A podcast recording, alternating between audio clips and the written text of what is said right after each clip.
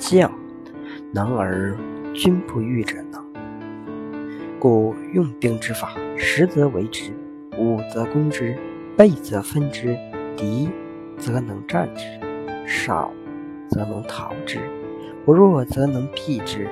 故小敌之坚，大敌之勤也。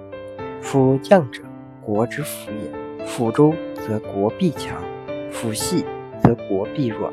故君之所以患于君者三：不知君之不可以进而谓之进。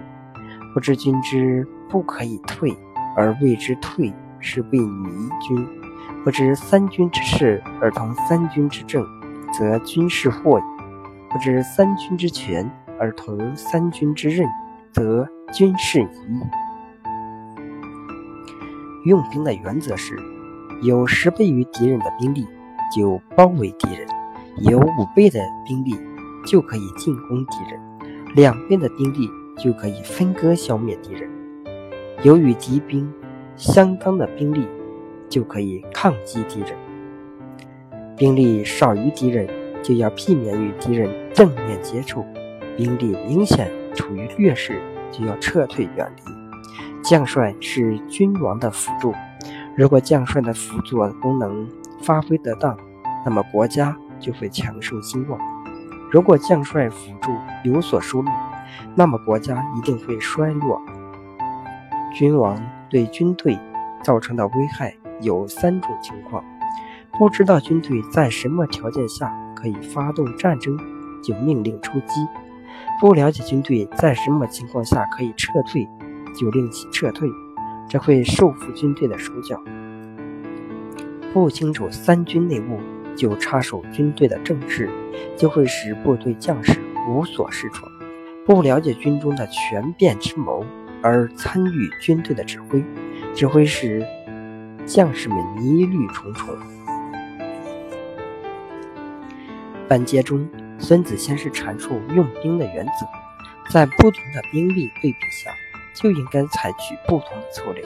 以众击寡，胜算很大，就要抗击敌军；以寡敌众，胜算很小。就要避免正面交锋，这一灵活的用兵原则可以让人避免失败。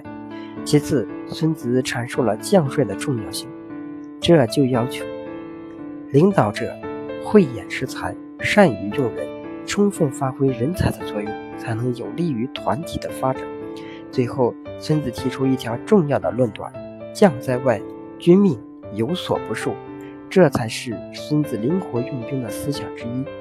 国君要大胆放手，让将帅发挥自己的主观能动性。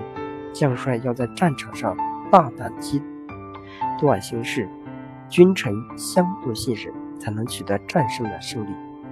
联系到当今的管理，领导者要充分信任下属，正确授权，从而激发下属的积极性、主动性和创造性。授权一手是领导者的一门重要技能。希尔斯与罗拜克合作成立了一家公司，即希尔斯罗拜克公司，主要业务是邮寄，顾客用邮件订货，他们也用邮寄的方式发货。两人的生意做得很不错，年营业额达到数十万美元，公司的规模也不断扩大。然而，两人并不擅长管理，为了更好地管理企业，他们聘请经营专家罗华德为总经理。负责公司全权管理。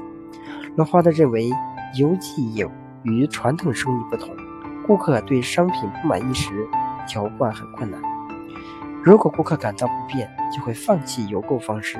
为此，罗华德建议必须保证公司卖出去的每样东西都货真价实。他制定了严格的质量标准，亲自把关，绝不让劣质品混进公司的仓库。没想到，厂商们认为他对质量的要求过于苛刻，竟联合起来拒绝向希尔斯罗拜克公司提货。此事关系重大，罗华德不敢擅作主张，便找来两位老板商量。两人认为罗华的做法非常合理，委婉地对他说：“你这些日子太辛苦了，如果能少卖几样东西，不是可以轻松一下吗？”罗华德明白，老板这是放权给自己，让自己做决定，于是他更加坚定严把质量关的一决心，宁可少做几桩生意，也绝不向供货商屈服。那些供货商见抵制无效，又担心没有生意可做，于是继续向希尔斯罗贝克公司供货。